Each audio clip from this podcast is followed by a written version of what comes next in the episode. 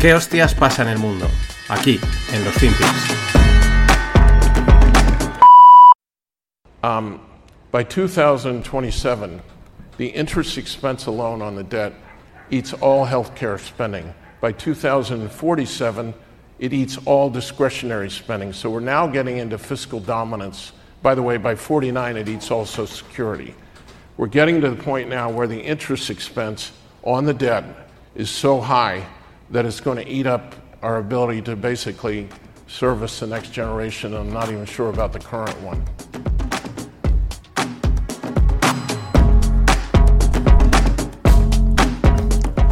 Hola no financieros, vamos a por otra semana más. Este que escuchabais es el gran The Drug, Stanley Druckenmiller, y dice, estamos en un punto donde gastos, los gastos en los intereses de la deuda son tan altos que van a comerse los servicios de la próxima generación. Y dice, y no estoy tan seguro sobre la actual, ¿no? Que no acaben devorando los servicios de la, de la generación actual. ¿A qué se refiere con servicios? Pues que él calcula que para 2027 los gastos en intereses por deuda, debidos a la deuda, serán equivalentes a todo el gasto sanitario. Hablamos de Estados Unidos.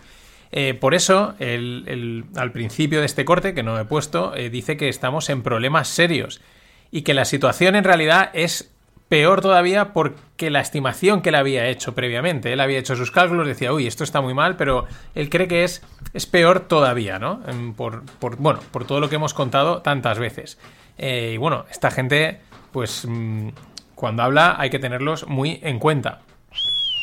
Y, por ejemplo, el déficit americano eh, pues vuelve a empeorar y se sitúa en 1,4 trillones de dólares, que se dice pronto, trillions and trillions and trillions. Trump, si vuelve a presentarse a las elecciones, eh, pues tendrá que actualizar su billions and billions que tanto os gusta por el trillions and trillions. Bueno, pues el déficit americano en 1,4 trillions. Vamos a ver la evolución. En el año 2016 estaba en unos 400 billions en déficit. Mm, y fue empeorando así, poquito a poquito, paulatinamente, hasta justo antes de la pandemia, donde alcanzó un déficit de un trillón, justo antes de la pandemia. Empieza la pandemia y el déficit se desploma hasta los 4 trillions. Eh, y luego, pues se ha recuperado desde la pandemia hasta ahora, pues hasta el trillón otra vez, ¿no? Es decir, 400, un trillón, 4 trillones, un trillón otra vez. Y ahora, pues está volviendo a corregir, está volviendo a, apretar el déficit en uno, vamos, es que esto decía ya 1,4 trillones, antes ni se mencionaban, y ahora ya eh, cada 2 por 3 Es que es una auténtica, pero una auténtica pasta. Y la semana pasada también salió el dato de inflación de diciembre en Estados Unidos y cumplió lo esperado, un 6,5% de inflación. El dato, mm, si lo vemos desde nuestra perspectiva, es óptimo. Es perfecto por lo siguiente que voy a explicar. Porque cada uno lo puede interpretar como quiera. Es un dato que es malo porque la inflación es alta. O sea, al final la inflación sigue estando en un 6,5 y es alto. Es bueno, pues ¿por qué? Pues porque no sube respecto a otros datos anteriores, que nos habíamos ido al 7, casi al 8, ¿no? Eh, por, lo tanto, es bueno mm, en ese sentido. Y también puedes quedarte con el que ni fu ni fa, pues porque no ha sorprendido y, ha cumplido lo esperado. Entonces, pues eso no mola. Lo que mola es la sorpresita, por lo bueno o por lo malo. Pero no, ha dicho, mira, que va a dar un 6,5 y ha dado un 6,5. Pues eso, eso no es divertido. Y Barkin, de la Fed, uno de tantos, llamémosles halcones, ¿no? De los satélites que tiene ahí Powell pululando y que van también soltando sus discursitos, sus pildoritas, sus cuñitas. Pues Barkin dice que, él en principio apoya una ruta de tipos de interés más lenta, pero más larga y potencialmente más alta. Este tío dice lo que, bueno, lo que yo llevo diciendo, ¿no? Que se van a pasar por lo alto y por lo largo, ¿no? Dice, Sí, al final te está diciendo que va lenta para que te tranquiles, te tranquilices, pero te está diciendo va a ser más larga y más alta. O sea, vamos a estar aquí subiendo un montón por todos los lados, en tiempo y en cantidad. Así que ahí estaremos. Este, mm, bueno, luego la semana que viene o esta semana, pues saldrá alguien a decir eh, lo contrario, ¿no? Para ir jugando al, ping-pong con, con estas declaraciones.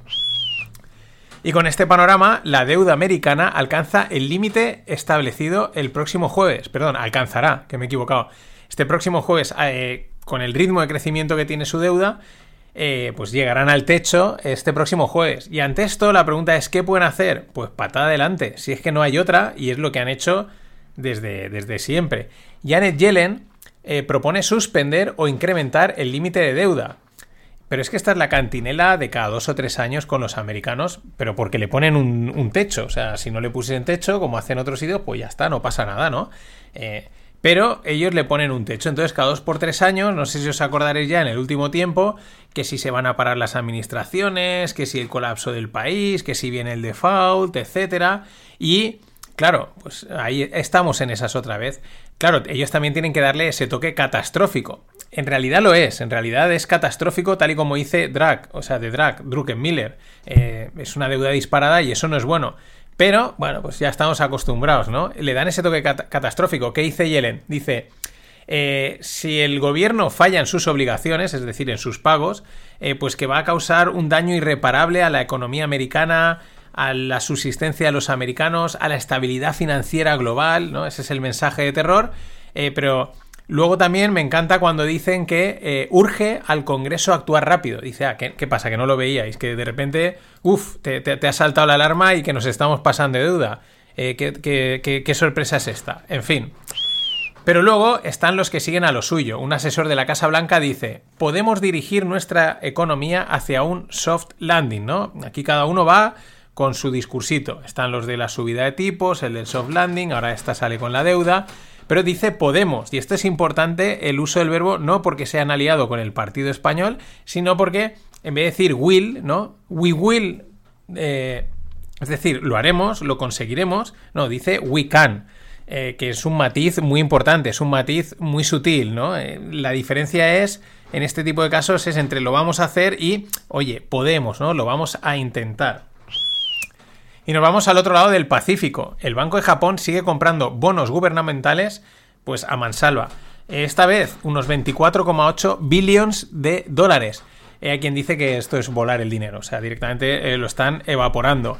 Eh, yo empiezo a pensar que esto de inyectarle pasta a la economía eh, debe ser como una adicción. Ya no es porque te lo pida el sistema, porque vaya a caer, no, ya es que debe, ser como una adicción, como una droga, ¿no? necesito hacerlo. ¿Cómo, como que este mes no le vamos a meter dinero? No, pero no hace falta. Ya, pero hay que meterle, que es que, es que mola, ¿no? Chútale, chútale pasta.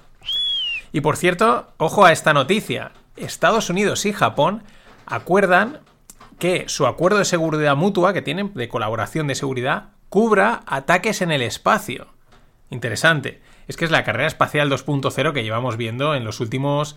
Mm, en el último año, año y pico, eh, en los últimos meses. Es el nuevo territorio a conquistar y, eh, y también el que plantar bandera.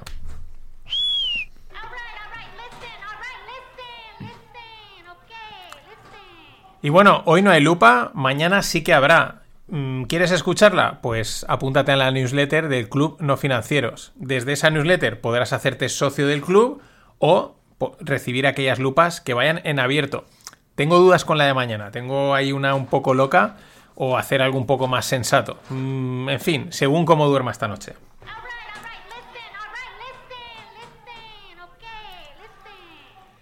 Y seguimos con el repaso internacional, eh, pues que estamos dando así hoy, ¿no? En general a, todo lo que está, pues así, diferentes previsiones, datos, etcétera, ¿no?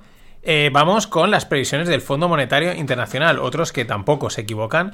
Eh, su directoria, Georgieva, afirma que la economía tocará fondo a finales del 2023 o principios del 2024 excepto que haya sorpresas inesperadas. Eso está muy bien, porque tú lanzas previsiones a muy largo plazo, que es lo que hacen todos, y luego a mitad camino dices, mm, tenemos que hacer un, reajuste de la previsión. Mm, eh, en fin, no era todo lo que decíamos. Pero bueno, ella dice que tocaremos fondo a finales de 2023 o principios de 2024, excepto que haya sorpresas inesperadas.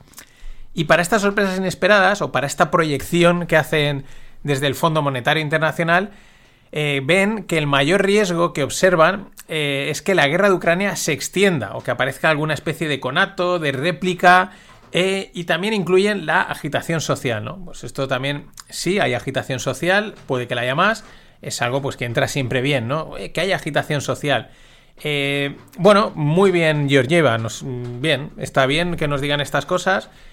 por partes, pues de lo de de que de tocar fondo la economía, pues la verdad, ahora no sé si pensar que igual ya hemos tocado fondo, porque esta gente, hacer, como nunca aciertan, eh, hay, que, hay que, si no han acertado, ¿qué ha hecho? Bien, pues o hemos tocado ya fondo o que el fondo será más allá del 2024. En fin. Y de lo que dice el riesgo de extensión de la guerra, en Ucrania, pues la verdad, nada nuevo. Eso, siempre ha estado sobre la mesa. Es un conflicto, además, con una connotación internacional importante y en cualquier momento pues puede salpicar, extenderse, etc. En realidad estamos en guerra, solo que el tiempo dirá qué tipo de guerra es esta. La historia la pondrá en su lugar. Y por último, pues nos venimos a Europa. Eh, aquí siempre estamos entre la apatía y el terror con las declaraciones de todos nuestros dirigentes, ¿no? Eh, Centeno, del Banco Central Europeo, dice, no hay alternativa a subir los tipos de interés y que no ve un riesgo de fragmentación de la zona euro. Vamos a aplicar nuestro modelo, ¿no? Del primer punto, nada nuevo, o sea, lo han dicho, lo llevan diciendo y es verdad, no, no hay otra alternativa que subir los tipos de interés hasta donde ellos consideren o hasta donde la economía les permita. Eh, del segundo punto, del riesgo de fragmentación de la zona euro, esto es algo que ya hemos escuchado varias veces en los últimos tiempos, se ve que se lo suelen preguntar, lo dejan caer por ahí. Eh, claro, tú cuando lo oyes dices, pero ¿por qué le preguntas esto? O sea, ¿qué, necesidad? Aquí yo no veo fragmentación, ¿no? Entonces, claro, es cuando empiezas a pensar si no estará ya fragmentada la zona euro. No es que se vaya a fragmentar, es que igual ya está fragmentada. Que en realidad lo está, solo hay que ver la diferencia entre sur y centro-norte. Y las cosas como son, porque Alemania arrastra una culpabilidad histórica que no se van a quitar nunca que si no, creo que hace tiempo nos habrían dado la patada a todos los mediterráneos. Y también salió el dato de inflación para España y es que va todo, va todo, o sea, en, lo que es Occidente, pues va todo al unísono. Y entonces tampoco hubo sorpresas. Un 5,7% de inflación frente al esperado del 5,8% y frente al previo que también era un 5,8%. O sea, es decir, igual, misma interpretación que con el dato americano. El que quiera se lo tome bien, el que quiera se lo tome mal y el que quiera diga, pues ni fu ni fa. Lo que está claro es que va todo eh, al, al, unísono. Y ahora para cerrar, eh, pues seguimos con España y con una noticia Made in Spain, que además es que es una casualidad, porque el episodio que he publicado eh, en esta madrugada, el de los lunes son una mierda, pues se titulaba De la consultoría se sale, ¿no? Y justo a esa misma hora, lo, lo publico siempre los lunes a las 5.05, eh, a esa misma hora, a las 5 de la mañana, se publicaba en el Confidencial, en el diario digital El Confidencial, la siguiente noticia. Macroinspección de trabajo en las Big Four para controlar sus horarios laborales. Buena casualidad, ¿no? Yo no trato el tema horarios, pero estas casualidades. Eh, la noticia me he enterado porque me la han pasado por el grupo de Telegram de no financieros. A lo cual, gracias, eh, porque está, tiene su jugo. Eh, claro, ¿qué pasa? Que hoy se ha sabido que el Ministerio de Trabajo hizo una macro redada a las megaconsultoras, las típicas Ernst Young, Deloitte, etcétera, para controlar los horarios laborales, que ahí se sabe que hacen mil horas. Bueno, bastantes cositas de, este, esta noticia de salseo puro y duro. Dos puntos. primero, los primeros dos puntos. Recordemos que estamos en pre-campaña y empiezan a salir noticias para ganar o quitar votantes, ¿vale? Esto es como es como una noticia, es porque esto fue en noviembre, estamos ya en enero. Claro, lo sacas ahora para el Ministerio de Trabajo ganarse a sus votantes. Fijaros, le estamos metiendo mano a esta gente. Esto hay que tenerlo en cuenta. El otro punto.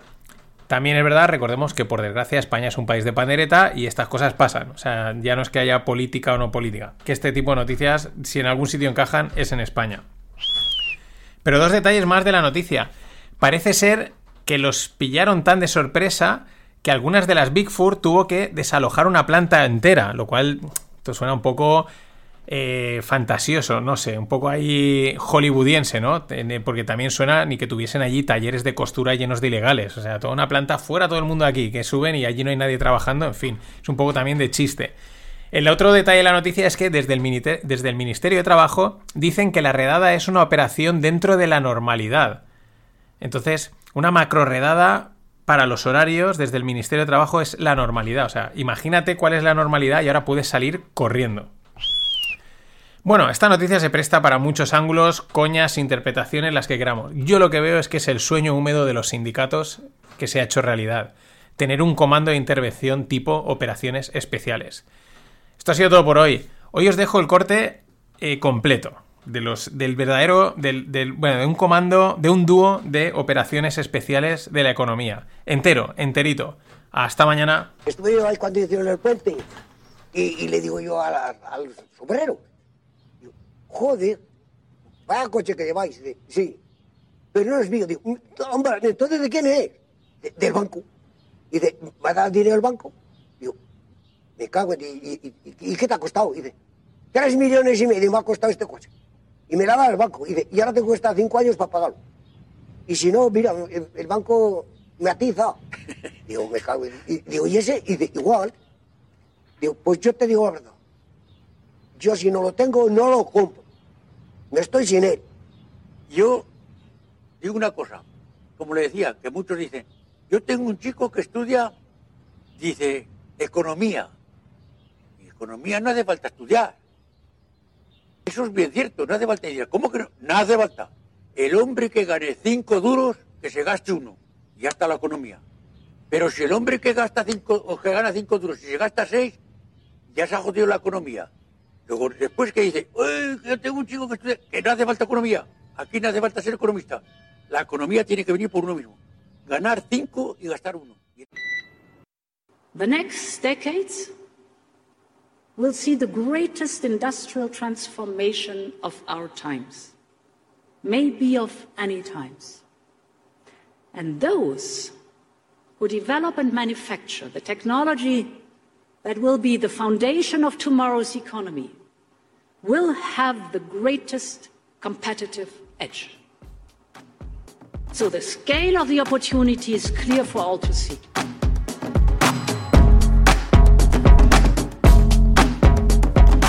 Hola, no financieros. Vamos allá con Ursula von der Leyen en, uno de, en un discurso que está dando en Davos, ahí en Suiza. Y bueno, pues porque tenemos ya muy calada su voz y también la de nuestra amiga Crazy Cathy, Cathy Wood. Porque de lo contrario, si nos fijamos solo en el mensaje, pues podrían intercambiarse. Porque venden casi lo mismo, ¿no? Futuros llenos de posibilidades, de disrupción tecnológica, de oportunidades para la economía, ¿no? Siempre un mensaje muy lejano, muy etéreo, abstracto, difuso, ¿no? Pero lleno de, que infunda esperanza, ¿no? Que, eh, eres parte de esto, de toda esta historia, ¿no? Y, o, en, el, en, este caso, en el de Cathy es te vas a forrar, pero allá en el 2500 o algo así, ¿no? ¿Eh? El futuro, tal, la tecnología, una nueva economía y todos estos rollos. La realidad es que eh, el WEF, el World Economic Forum, pues yo creo que en realidad debería llamarse el World Utopic Forum, porque es de lo que va, de proyectar y construir utopías. La definición de utopía la sabemos, es algo teórico, es una, es una sociedad, un escenario teórico e irrealizable. Eh, la realidad de ir hacia una utopía también la sabemos, que acaban más cerca de ser eh, un infierno que un paraíso. Pero bueno, ahí estamos con el World Utopic Forum. Desde el 16 al 20 de enero se está celebrando en Suiza y la verdad pues es que nos va a dar bastante material para los próximos FinPix. Irán cayendo cositas del, de, este, de este encuentro que en realidad es terrorífico. Y Bill Browder es ex CEO de una empresa llamada Hermitage y es un activista anti-Putin. Bueno, no va a asistir al foro de Davos tras 27 años sin fallar a la cita. Y es que el foro de Davos le pedía 250.000 dólares eh, como, pues como el precio de la entrada para asistir, cuando la tarifa normal es de unos 70.000 dólares. Eh, desde el foro alegan que, eh, que ellos guardan entradas gratis para aquella gente que tiene menos recursos. Esto es ya para partirse la caja. A ver, este Bill Browder, pues bueno, es uno más, ¿no? No tiene. ¿Quién es? no sé, el CEO de Hermitas. Pero, pero bueno, la noticia nos vale para saber la pasta que vale asistir a Davos y también lo que nos cuesta a nosotros, porque la mayoría de los asistentes, pues recordemos que son presidentes de gobierno y evidentemente no lo pagan de su bolsillo. Por ejemplo, se ha filtrado la agenda de encuentros de nuestro amado presidente en Davos. Eh, se reunirá con los CEOs de, por ejemplo, Dow Chemical, Qualcomm, de BlackRock, de ArcelorMittal, de Air Liquide, entre otros. Bueno, mm, pues eso, grandes empresas, me dirás tú pues la importancia, el, impacto que puede tener en España BlackRock, ¿no? Salvo que sea para pillar tajada. El World Economic Forum, pues además de proyectar utopías, en definitiva es una feria de influencia y de élites. Es como pues, cuando, por ejemplo, aquí en Valencia hacen la Feria del Mueble, la Feria de la Cerámica, ¿no? En Barcelona la de la tecnología, ¿no? Que se concentran ahí CEOs, intercambian ideas, eh, contratos, etcétera. Es lo mismo pero eh, centrada en el tráfico de influencias al más alto nivel. Es lo que se comercia allí, ¿no? Eh, voy a hablar con este presidente, me reúno con varios presidentes de varios países importantes a la vez y, oye, pues eh, negociamos cosas de, interés público y pues aprovechamiento privado. Esto sonará muy... Pero es que es como es, ¿no? todos los asistentes al final, ¿qué pasa? Pues que se sienten más poderosos todavía de lo que ya son, porque están acudiendo a esta cita, los mensajes de estilo de Úrsula o del amigo Klaus, pues les hacen sentir eh, más poderosos y sobre todo que pueden cambiar el mundo, que pueden ser importantes, ¿no? Es, parte de, la, de, la, magia del, del, marketing de este rollo y por eso todos caen rendidos, ¿no? El desastre está garantizado. Y voy a comentar unos datos de desigualdad económica global. No lo hago por apología de la, de la igualdad, porque la igualdad es una utopía sino porque estos datos pues eh, remarcan pues que la desigualdad es lo natural, es el óptimo de Pareto, el 20% tiene el 80% y estas cosas. Es, lo, es, así, la vida es así, ¿no? no es igual, ¿no? Y además de demostrar eso, estos datos pues también sirven para demostrar que cuanta más igualdad nos venden, pues más igualdad se, genera. Es, es, así de sencillo, ¿no? Por ejemplo, según datos de Intermón Oxfam, que es la típica ONG muy vinculada a estas élites, pues durante los dos años post pandemia, por cada dólar de nueva riqueza ganado por una persona pobre, que consideran que esté en el, dentro, en el 10% inferior de toda la escala, digamos, em, de salarios del mundo o de, riqueza, eh, pues por cada dólar que ha hecho esa persona, llamemos pobre, un billionaire ha ganado 1,7 millones de dólares. Vale, ok, pillamos el mensaje, pero quizás deberíamos de hacer las mates de estos números si hubiesen datos suficientes. He estado buscando, pero no he encontrado nada que realmente dijese, esto me vale, ¿no? Lo que quiero decir es, ese dólar que gana el pobre, ¿qué porcentaje de su patrimonio es? Frente a los 1,7 millones del billionaire. Porque probablemente el que gana un dólar, en proporcionalmente, está ganando más que el de 1,7 millones. Proporciona su patrimonio. Es verdad que, claro, eh, mm, pues un dólar da para lo que da, ¿no? Y, aunque, y, probablemente, pues aunque el de ese porcentaje, el del billionaire, sea menor, eh, ¿cuál es la diferencia? Pues que el del billionaire lo ahorra y lo pone a componer y le saca rentabilidad y el pobre, pues simplemente ese dólar, eh, pues lo tiene que gastar para subsistir, ¿no? Con lo cual, pero ojo, porque las mates estas tienen también su miga.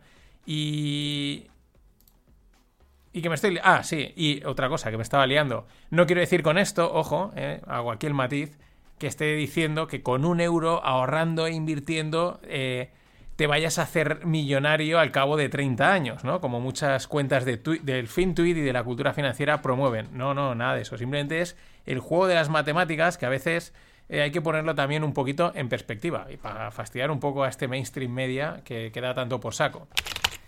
Y el otro dato es que los de desigualdad es que los ingresos de Amazon en 2022 fueron superiores al PIB combinado de 70 países.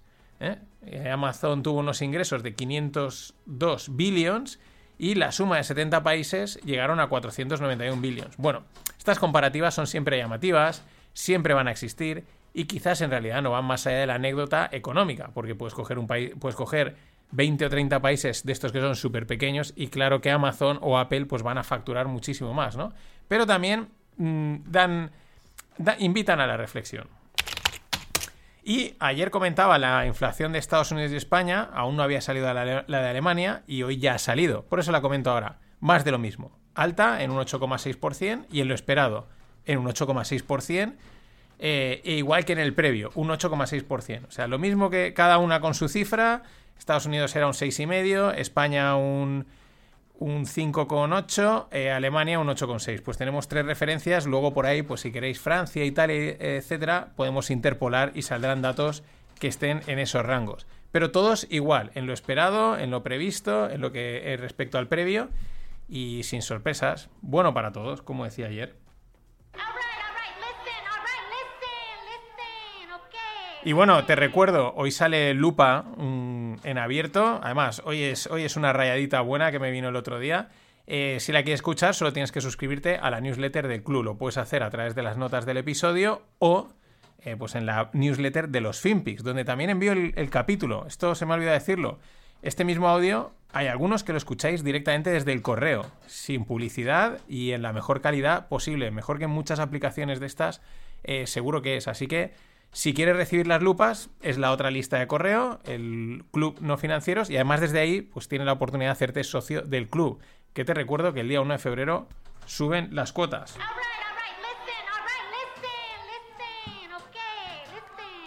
Y continuamos con, con, Davos y con China, porque Xi Jinping no, no asiste al World Economic Forum, eh, bueno, pues por diferentes motivos, siguen alegando temas de pandemia, etcétera, pero sin embargo, eh, sí que ha asistido el viceprimer ministro chino Liu He, el cual pues ha sido recibido con una ovación.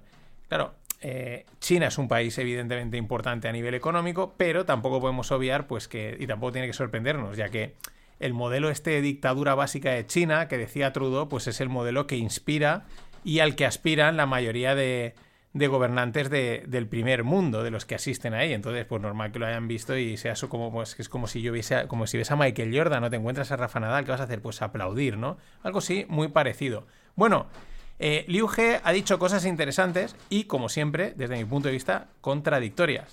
Dice, en 2023, o sea, en este año en el que estamos, China va a estimular el consumo, va a dar soporte al crecimiento de la economía privada y reformará las empresas estatales. Y al mismo tiempo dice que es imposible para China coger el camino de una economía liderada por el Estado. Qué interesante, ¿no? Te digo A y te digo B, porque eh, no puede ser una economía liderada por el Estado es lo que están diciendo. Pero ahí están, ¿no? Eh, potenciando el consumo privado, dando soporte aquí, dando soporte allá. Es, decir, haciendo y deshaciendo la economía como quieren. Ya sabemos que aquello, pues China dice, ¿no? Que, comentaba Greg un día.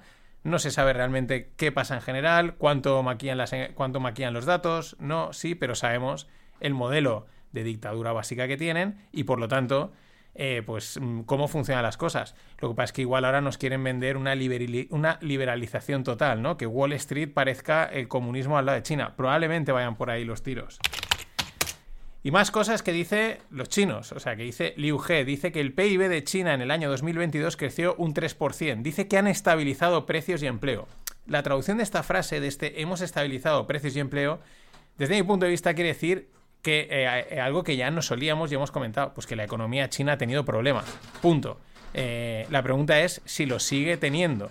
Derivados del real estate, mañana hablaré de ello, y de pues alguna otra cosa que vaya pasando por ahí. Ese ruido que oís es que hace mucho viento y las persianas son imparables. En fin, lo dicho, China crece un 3% y confirman indirectamente pues que, que han tenido problemas o lo siguen teniendo.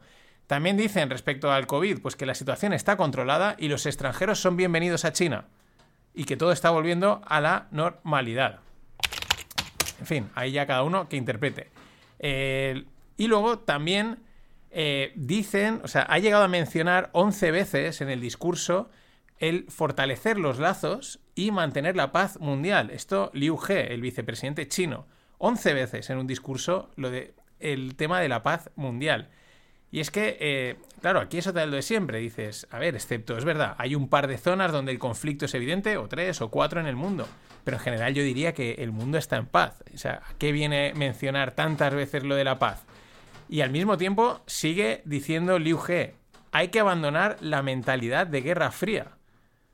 Eh, el mundo tiene que abandonar la mentalidad de Guerra Fría. Y dices, pero si esto yo creo que habría pasado ya, ¿no? O sea, ¿qué, ¿qué, nos quieres decir aquí? O sea, ¿por qué este mensaje, ¿no? Yo es que estos discursos buenistas de los de la dictadura básica es que me chirrían muchísimo. No sé, igual son manías. ¿Qué quieres que te diga? Y la población china cae por primera vez desde 1961 y su, tasa de, de nacimientos alcanza otro mínimo histórico. La parte de la tasa de nacimientos no tiene misterio, se lleva viendo desde hace mucho tiempo, que van para abajo, van para abajo, han hecho sus programas de limitar los nacimientos, etcétera, etcétera. Lo llamativo, lo que es simbólico es que cae por primera vez la población china. Actualmente el país asiático tiene 1.400 millones de habitantes y ha perdido, entre 2022 y 2021, en un año ha perdido 850.000 habitantes, casi un millón. Eh, otra estimación alarmante dice que la población activa de China caerá de los 1.000 millones a los 750 millones allá por 2100, con lo cual hay que darle, hay que darle cancha, ¿no? De aquí al 2100 aún queda. En ese caso, en caso de suceder, sería adelantada por, la, por población por la India y por Nigeria. A mí la verdad, si esto se cumple, me cuesta pensar que el vaticinado nuevo líder mundial de la economía pueda seguir siéndolo eh, si pierde a la mitad de su población en este trayecto a ser el, máximo líder. Me cuesta, me cuesta, en general. Pero de todas formas, es una estimación para 2100, así que calma. Ahora, lo que es llamativo es lo de la caída de la población de 850.000 personas en un año. Mm, claro, aunque sea sobre una base de 1.400 millones, pues da un poco de qué pensar, porque es un periodo en el que no ha habido entradas ni salidas del país por la pandemia, con lo cual lo único que puede haber pasado, y es parte lo que ha sucedido es que ha muerto más gente. O sea, se ha incrementado la tasa de muertes en, en China. En fin, cosas de China. Nada más. Hasta mañana.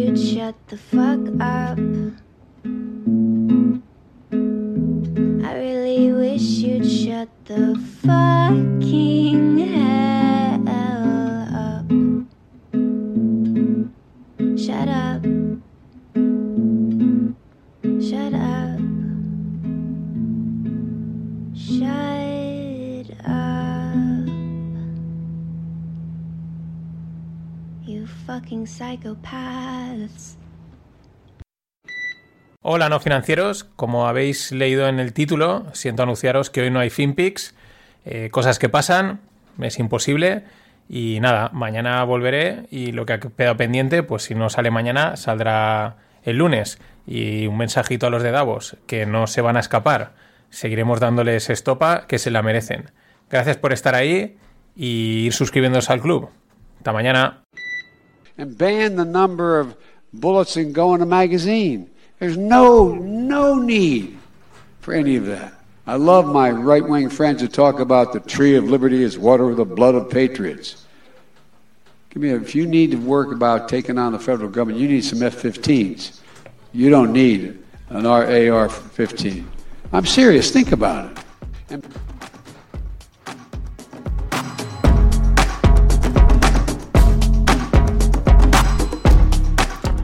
Hola, no financieros. Vamos con el FinPix, el último de la semana.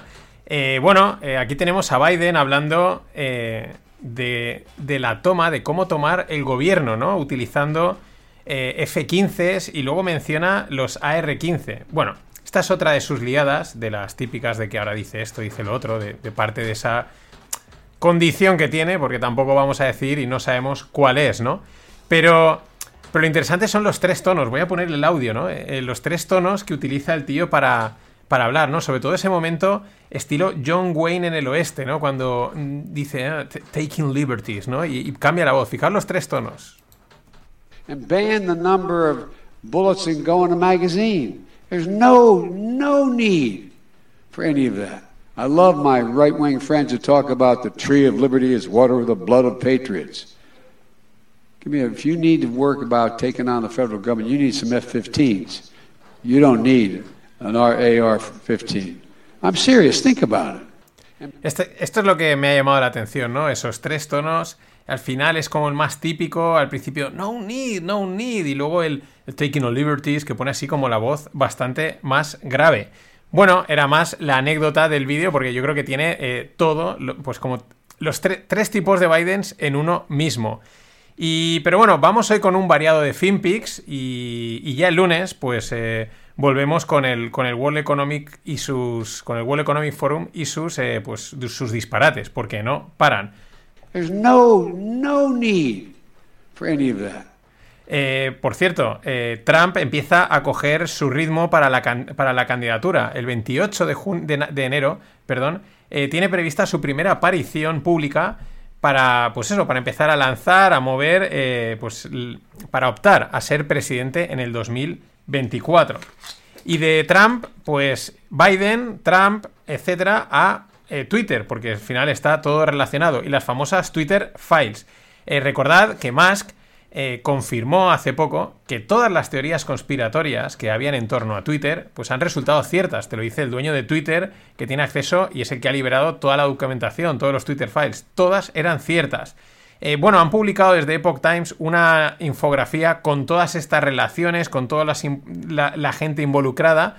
Eh, la verdad es que no se salva nadie. La tenéis en la newsletter. Mm, es verdad que está también bajo un paywall, o sea, para verla bien hay que suscribirse al Epoch Times. Pero bueno, te puedes hacer una idea. Y se ven un poco las instituciones y las empresas que han intervenido en Twitter y han censurado. Por ejemplo, la CIA, el FBI, el Departamento de Seguridad Nacional, la Casa, la Casa Blanca, el Congreso, evidentemente toda la parte de Biden, también la parte de Trump, la CDC, Pfizer, en fin.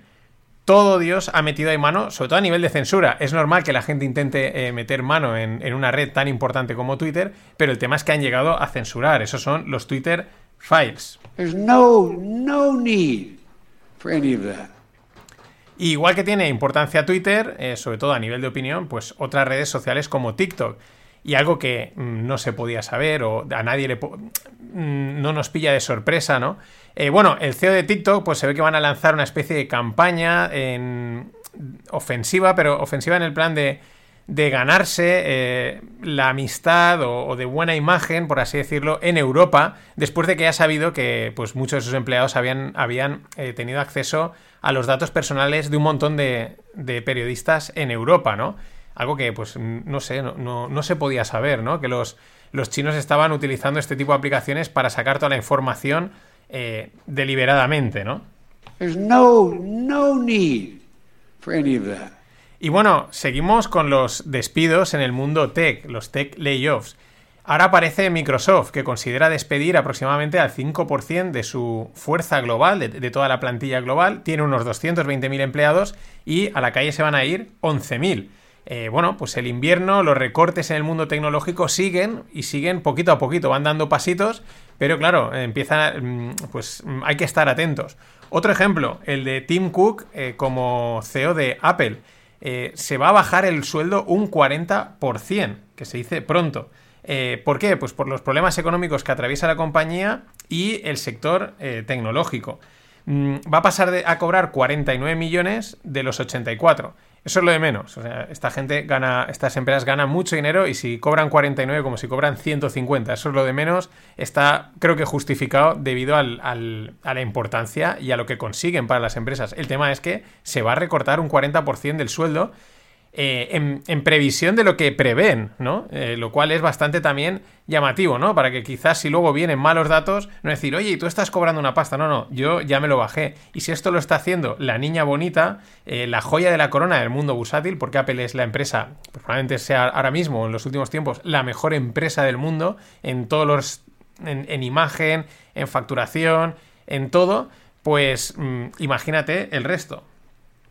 No, no need for any of that. Y no need for any of that. ¿eh? Es que se tiene que quedar.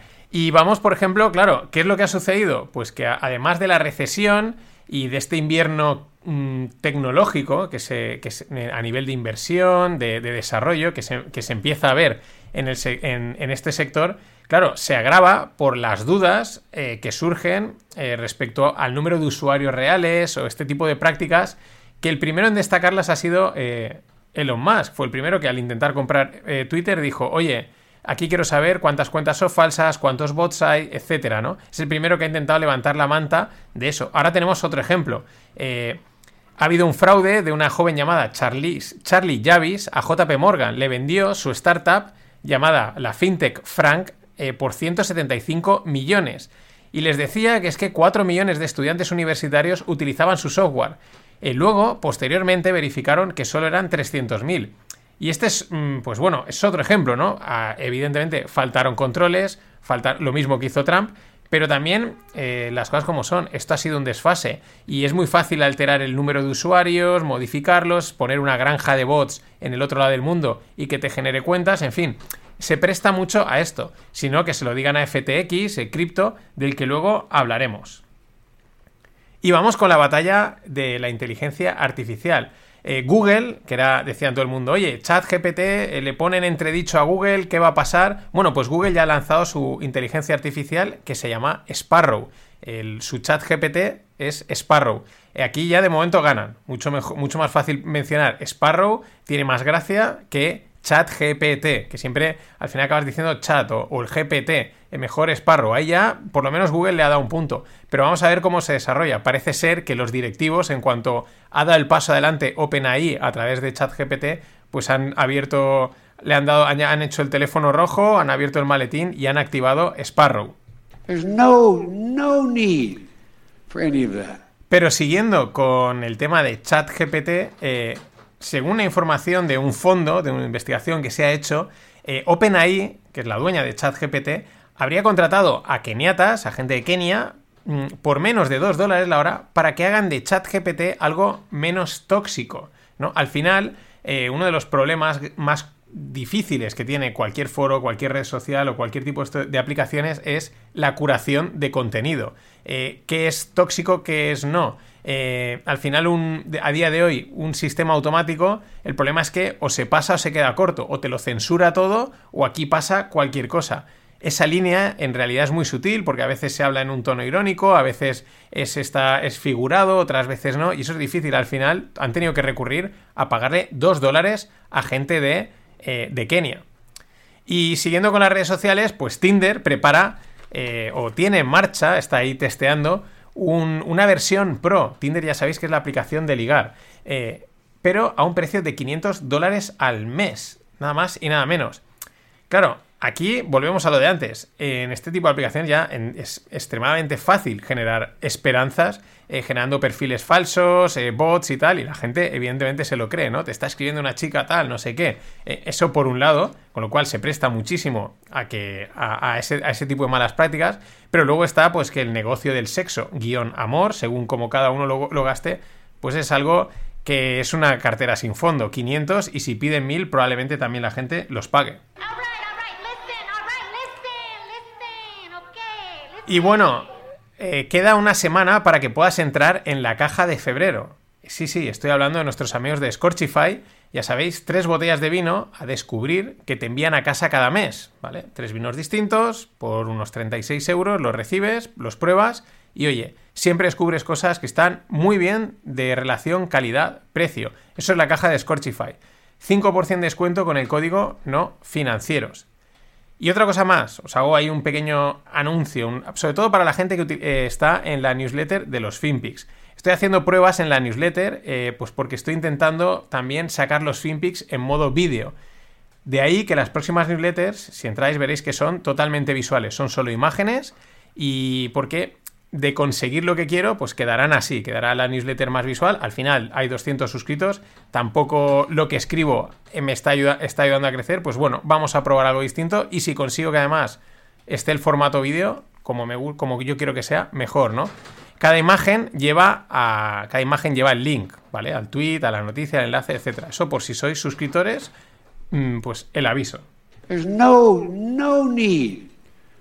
no.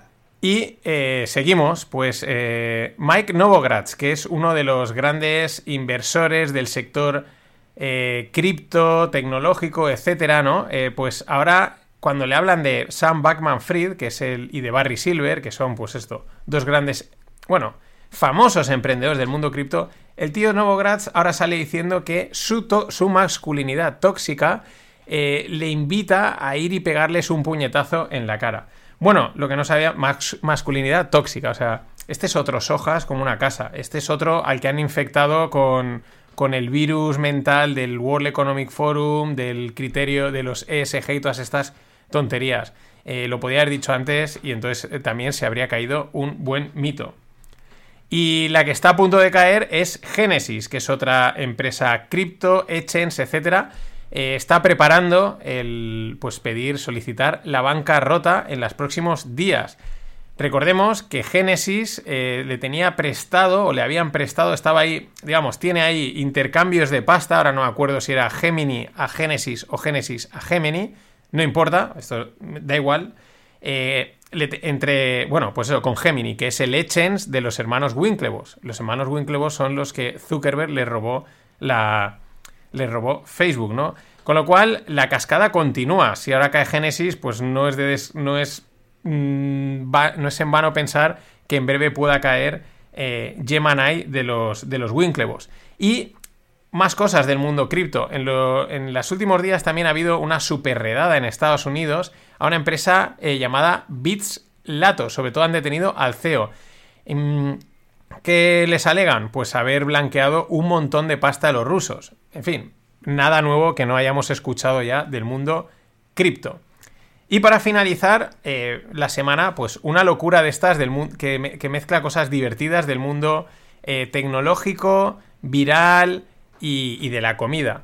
Bueno, las, las latas de atún, de, perdón, las latas, de pescado, eh, las conservas de pescado concretamente, son un trend, una tendencia en TikTok. Y esa tendencia parece ser que se ha traducido en una subida de ventas de un 10% de, de las latas, del, como le dicen, tinned fish, ¿no? Eh, pescado enlatado. Debido a TikTok, también dicen que la otra razón es. ¿Por qué? Porque parece ser que estéticamente queda muy guay en, en las fotitos. Entonces se han disparado las ventas por ese lado. Por otro lado, son más baratas, con lo cual, en términos de inflación, eso se nota, y sostenibilidad, etcétera. Pero es una cosa llamativa, que de repente la latita de atún o la latita de sardina se dispare porque la gente ahora la está comprando eh, porque la sube a TikTok. Pues si lo enlatado ha sido una maravilla siempre. ¡Vivan las conservas! Nada más. Hasta el lunes. Ladies and gentlemen, the weekend.